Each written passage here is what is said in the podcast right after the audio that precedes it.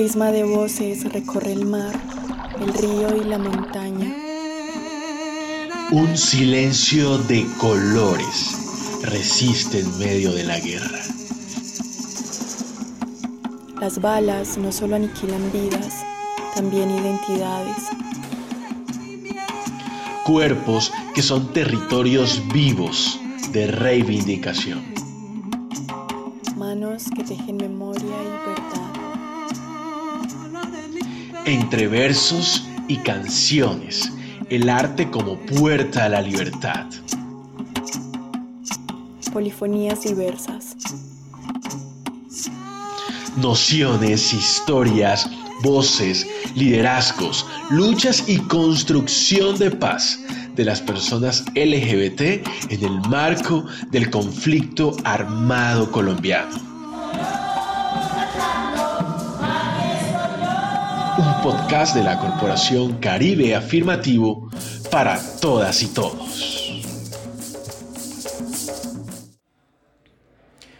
Hola a todos, todas y todes. Bienvenidos a este su espacio Polifonías Diversas, eh, un podcast creado desde Caribe Afirmativo para escuchar las voces de personas LGBTI en todo el territorio colombiano. En esta ocasión me acompaña una lideresa LGBTI que es muy grato tenerla en este espacio, em, además de que estamos presencial lo cual es maravilloso porque como entenderán eh, han sido ya casi dos años de pandemia en que la comunicación ha sido principalmente a través de medios virtuales. Entonces yo quisiera que ella se introdujera, que se presentara, que dijera un poco sobre quién es, qué hace, a qué se dedica, qué le gusta. Bienvenida. Bueno, muy buenas tardes. Eh, mi nombre es Camila Usuga Vázquez. Realmente eh, mis hechos eh, del conflicto armado surgieron en el municipio de Aveiva. Fui radicada en la ciudad de Medellín. Eso, de ahí pues me radiqué en el municipio de Bello. Y realmente pues mi trabajo ya empecé a hacerlo allá en el municipio de Bello desde hace ya 15 años. Eh, Trabajo pues en representación de la población LGBTI, tuve la oportunidad de estar en los espacios de las mesas de víctimas y crear una organización que se llama Recibiendo Semillas de Éxito, Paz y Prosperidad. Eh, la organización pues ahí trabajamos eh, todas las siglas de la población LGBTI y en temas del conflicto armado.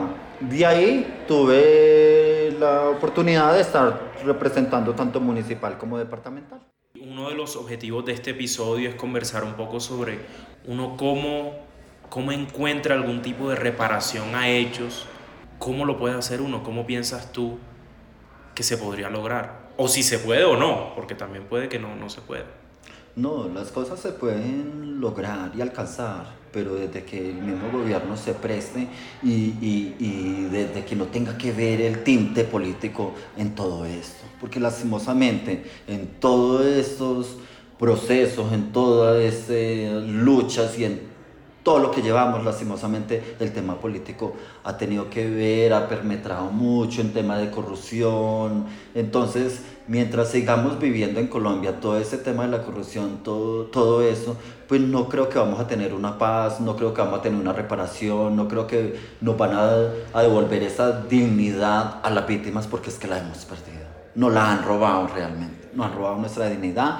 Entonces yo creería que para mí serían dos actos de reparación uno, acto simbólico a las personas que hemos sido afectadas por parte de las mismas fuerzas militares, o sea, del mismo gobierno colombiano. Yo en ese momento, yo lo dije ahora, mi hermano mayor fue asesinado por las FARC, el menor fue reclutado y, desapareció hace 19 años también por las FARC, pero aparte de eso, mi cuñado... Eh, eh, fue asesinado por los paramilitares en ese mismo entonces, él fue asesinado en el 98 y mi hermana quedaba con una bebecita en brazos, mi sobrina ahora ya está grande, pero desde muy niña fue, fue, ¿cómo le digo yo? Pues la dejaron sin padre, entonces fue una niña que, que realmente eh, desde su niñez no supo que fue tener un papá. Entonces, y no solamente eso, el tema de mi hermana, pues yo viví más hechos, tengo una prima que su pareja era el inspector de un corregimiento de Dabeiba, lo que era Urama y Camparrusia, y el solo hecho de ser el inspector el de allá y ella convivir con él allá, entonces los amenazaron y los hicieron salir por el monte, tener que llegar hasta Uramita, otro municipio, eh, caminando por todas esas montañas, todas esas cosas para tratar de sobrevivir. Y, y, y, todo, ¿por qué?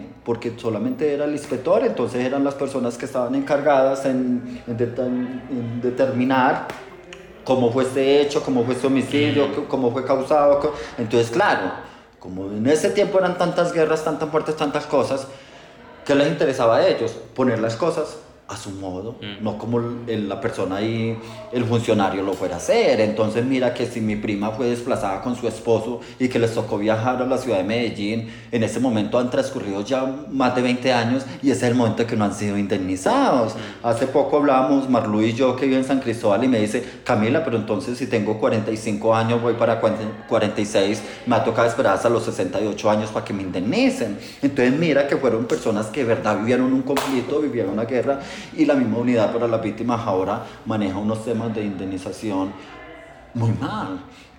Entonces, por ejemplo, los hechos de mi hermano mayor fueron, el asesinato de él fue el 11 de abril del año 2000.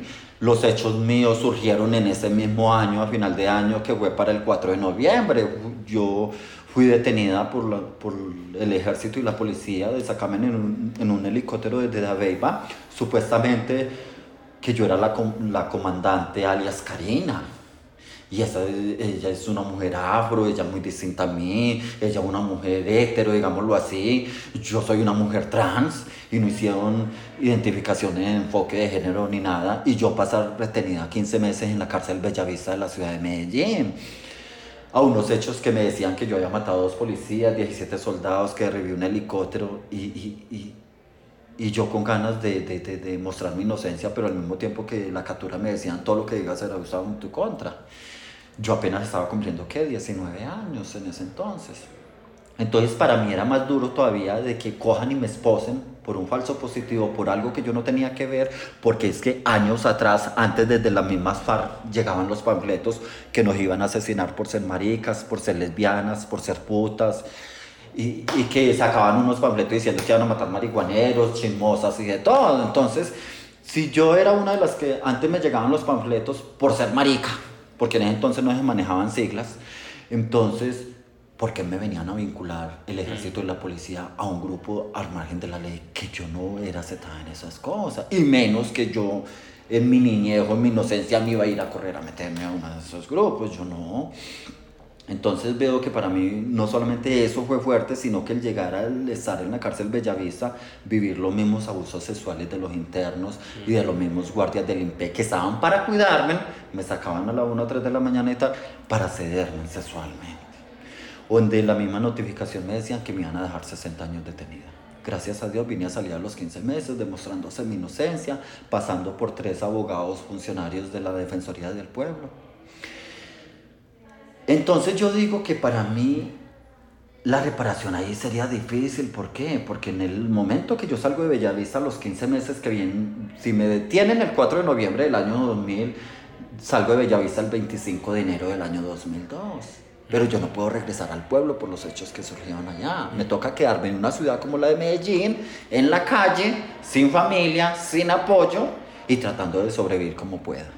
Yo parecía como largada en un desierto sobrevivir como pueda. Entonces veo que para mí un acto de reparación sería unas disculpas públicas del mismo mm, ejército, la misma policía, del mismo gobierno colombiano, que, que, que ellos reconozcan que hicieron daño, que eso para mí sería satisfactorio eso. Yo, en otro tema de reparación administrativa, sería como lo que viví con la unidad para las víctimas. Eh, gracias a Dios, en, en ese tiempo, en los procesos del 2015-2017, yo estuve con John Restrepo de la Comuna 8, que es de Casa Diversa, y él estaba, él estaba realizando un programa de reparación colectiva y yo estaba en representación de la población LGTBI. Para el mes de abril decidimos, en la conmemoración de las víctimas, el 9 de abril, hacer un acto eh, en el Parque San Ignacio, ahí junto a Confama, porque de la unidad para las víctimas nos trajeron un modelo, un proyecto que era primera vez que se veía en el departamento de Antioquia. ¿Cuál era? Indemnizar a personas de la población LGBTI.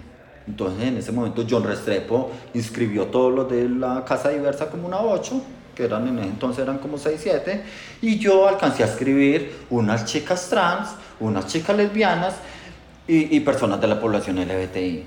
Entonces eh, ahí gracias a Dios alcanzamos a salir 13 personas indemnizadas. Fuimos el mismo día, nos convocaron, nos entregaron las cartas cheque y nos indemnizaron.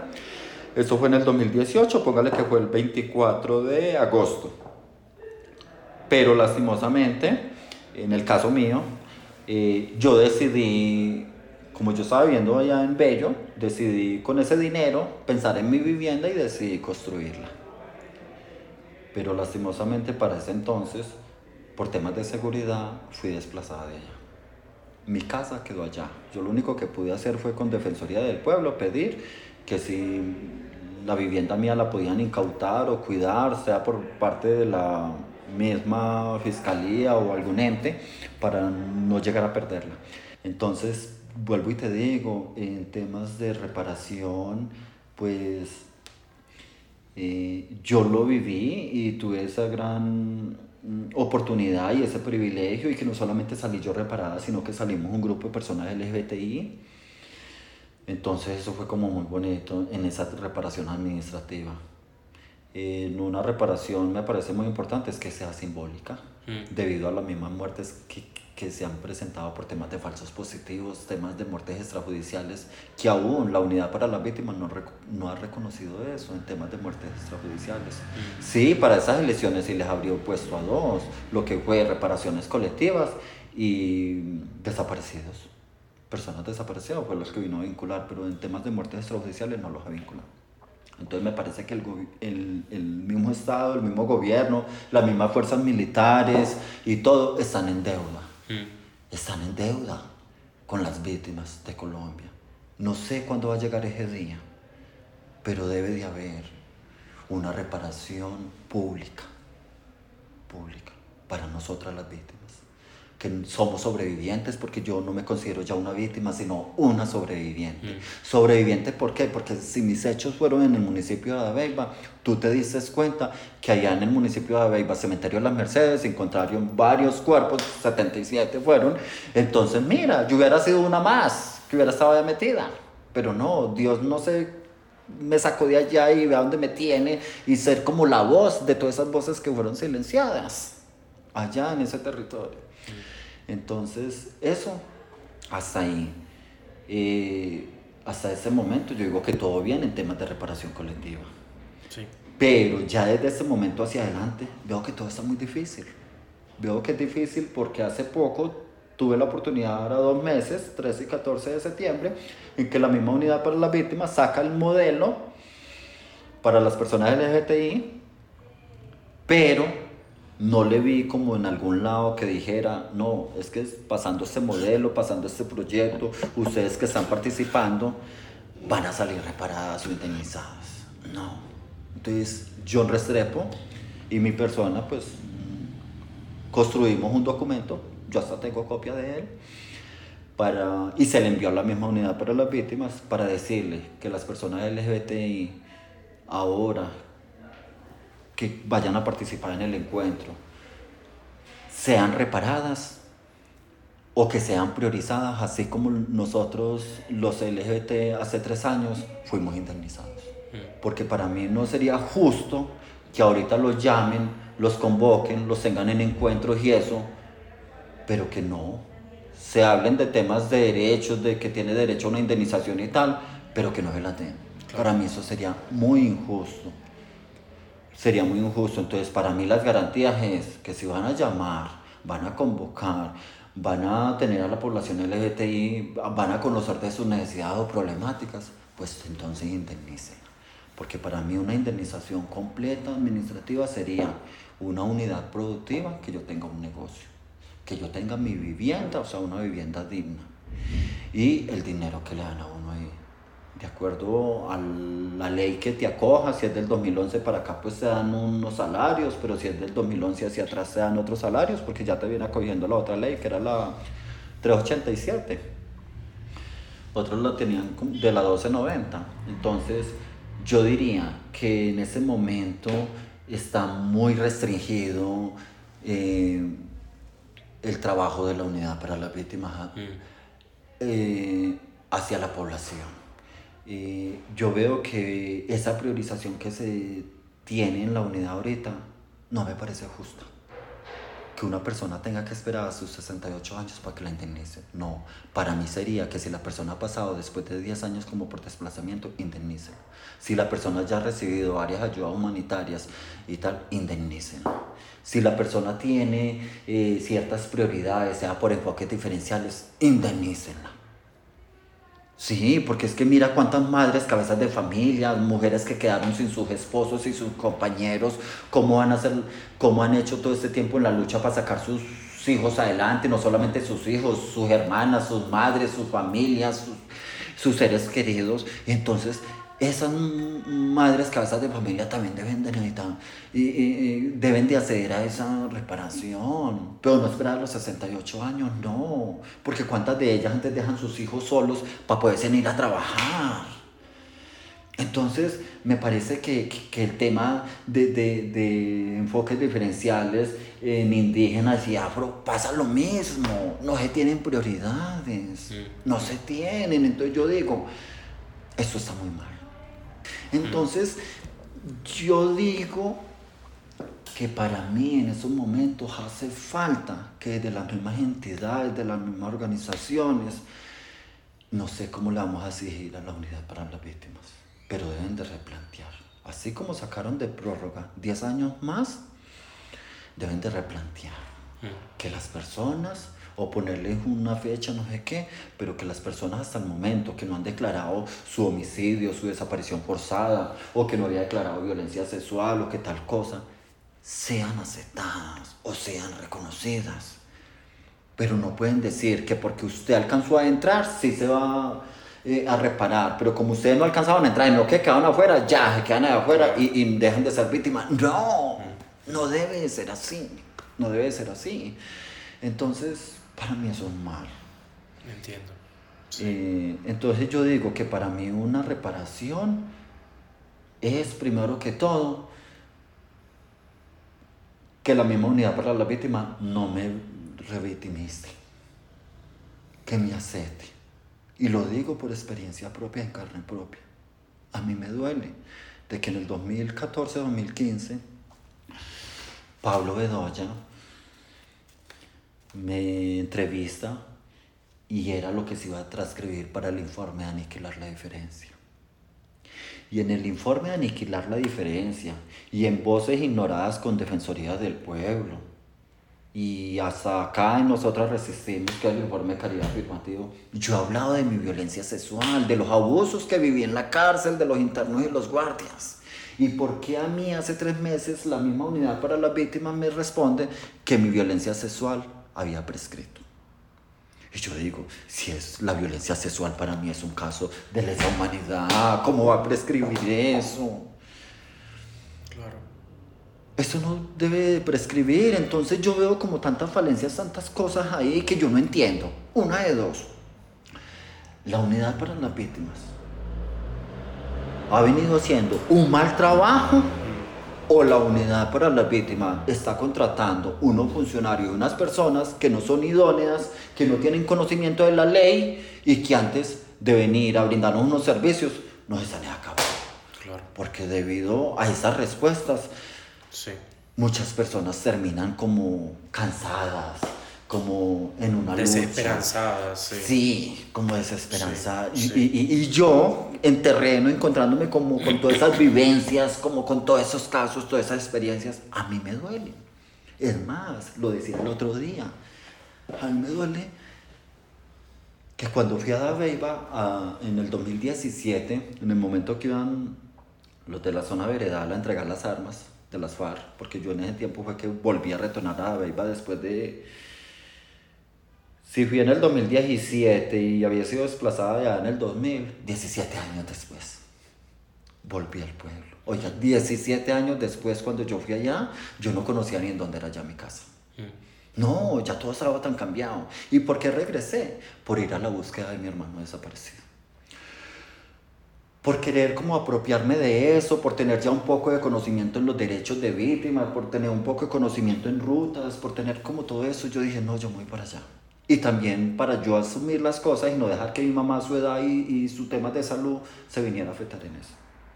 Entonces, yo alcancé a ingresar allá a esa zona veredal con la foto de mi hermano preguntando por él a un comandante y me aceptó que sí, que mi hermano estaba muerto que ellos lo habían asesinado. Él se iba a escapar de allá, se iba a volar y le hicieron un consejo de guerra y, y, y, lo asesinaron. Y me dijo hasta unas coordenadas para dónde estaba. Pero yo no podía ingresar allá a ese territorio. Y lastimosamente me dieron hasta un contacto de un informante, pero ya con temas mientras buscaba la Cruz Roja y mientras buscaba como las entidades que me ayuden a la búsqueda y todo eso, se vino el tema de la pandemia y estábamos tan cerca en coordenadas y todo y en la búsqueda que, que en ese momento retrocedimos como el cangrejo. Nos, estamos tan cerca que ya no bailamos tanto porque ya en ese momento, como lo hablaba ahora, personas que se, que se reincorporaron, que querían apostarle, que querían dar la información de fosas, que querían como suministrar información, ahorita ya el informante ya no está. Yo no sé si es porque ya no ve garantías, porque ahorita tenga un tema de seguridad mal, no sé por, por, por qué cosas o razones, pero ahorita la persona ya no está presta a ayudar. Y así como hubiera ayudado con el caso de mi hermano, quién sabe con cuántos otros más casos nos hubiera ayudado. Entonces yo veo que así no vamos a avanzar. Yo veo que así no vamos a avanzar. Entonces, eh, para mí, eh, pues yo no sé, yo le pido mucho como a las mismas organizaciones, a la misma Interamericana de Derechos Humanos, a, las, a la ONU, esa gente de Naciones Unidas, el 6CR que es internacional, Cruz Roja Internacional. Júntense, articúlense y siéntense entonces mm. con el mismo gobierno colombiano para ver cómo va a ser la negociación, si se va a continuar eh, con lo que se pactó en La Habana, Cuba para los acuerdos de paz, o si se van a implementar otras cosas o qué, pero hay que ayudar a buscarle una solución a este tema en Colombia, porque no podemos seguir así. No podemos seguir así. Inclusive resalto mucho el tema de las marchas, eh, es porque eso ayudó mucho que debido a esas protestas y manifestaciones los jóvenes ahora fueran incluidos mm. en planes de trabajo, en planes de acción, en planes de desarrollo, que ya destinaran un rubro para ellos, que ya les hablaran que tienen estudio, que ya les hablaran que tienen derecho a ciertos espacios participativos en juntas de acciones comunales, en cámaras, en consejos, en otras. Y, y, y eso me parece bueno, eso me da alegría y emoción. ¿Por qué? porque si los jóvenes van a continuar abanderando, eh, porque como lo decía desde un principio, muchos de esos jóvenes son hijos de víctimas. ¿A cuántos de esos jóvenes no le asesinaron sus familiares, sus seres queridos? Entonces yo digo que para mí el futuro y el cambio de este país van a ser los jóvenes. Ellos son los que nos van a llevar a ese cambio. Sí. Muchísimas gracias Camila, de verdad. Yo tenía, bueno, muchas preguntas, pero me las has respondido. Y de verdad te agradezco mucho por, por compartirlo, sobre todo porque sé que son experiencias también pues dolorosas, también de empoderamiento, de fuerza, de resiliencia tuya, que hoy, mira, estás acá en este espacio, que bueno, para nuestros oyentes estamos en un encuentro eh, con líderes y lideresas LGBTI, conversando sobre los cinco años de la implementación del acuerdo en clave de género y diversidad sexual. Y a pesar de todas estas cosas, tú continúas, tú trabajas, tú, tú sigues por ti y por tanta gente más que está, eh, que no, a veces no puede hablar, como dices tú, o no, o no quiere o tiene miedo. Eh, entonces, nada, eh, Camila, agradecerte por el espacio, por tu voz, que va a estar ahora acá en, en Polifonías Diversas. A nuestros oyentes, muchísimas gracias por escucharnos. recuerden seguirnos en redes sociales como Caribe Afirmativo. Estamos en Twitter, en Facebook, en Instagram y también en TikTok. De nuevo, muchísimas gracias Camila eh, y hasta luego a todos, todas y todes. Gracias a ti. Un prisma de voces recorre el mar, el río y la montaña. Un silencio de colores resiste en medio de la guerra. Las balas no solo aniquilan vidas, también identidades. Cuerpos que son territorios vivos de reivindicación. Manos que tejen memoria y verdad. Entre versos y canciones, el arte como puerta a la libertad. Polifonías diversas. Nociones, historias, voces, liderazgos, luchas y construcción de paz de las personas LGBT en el marco del conflicto armado colombiano. Podcast de la Corporación Caribe Afirmativo para todas y todos.